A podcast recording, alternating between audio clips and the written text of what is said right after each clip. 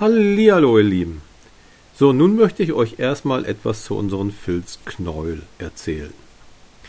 Wir stellen den Filz ja selber her, wie ihr sicherlich wisst, und es ist halt ein langer Weg, bis wir erstmal diesen dreilagigen Filz hergestellt haben. Wir müssen erst die Wolle einkaufen, dann muss die Wolle ausgelegt werden in der Werkstatt.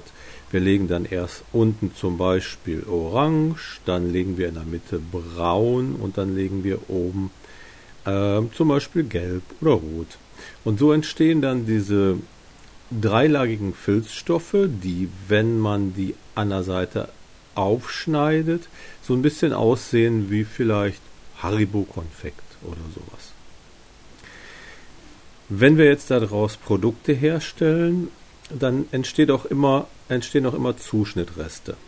Und es ist eigentlich viel zu schade, dass diese Zuschnittreste dann nach diesem langen Weg der Herstellung in den Abfalleimer sollen.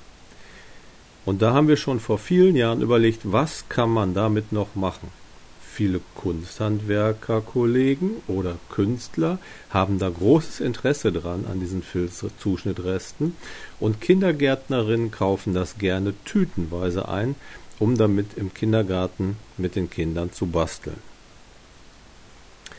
Aus diesen Filzresten kann man also noch wundervolle Sachen machen, wir haben Künstler, die bei uns einkaufen, die machen dann daraus Bilder in Verbindung mit Glas oder anderen Sachen.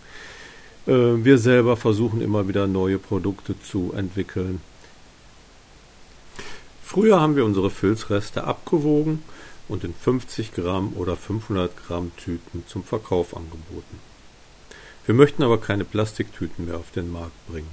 Und deswegen hatte Barbara eines Tages die Idee, sie ist ja Schneiderin, ähm, wir könnten die Filzreste ja einfach auffädeln. Dann können die Leute sehen, welche Farben und welche Filze dann in so einem Paket drin sind, können das zu Hause auseinanderschneiden und dann damit basteln.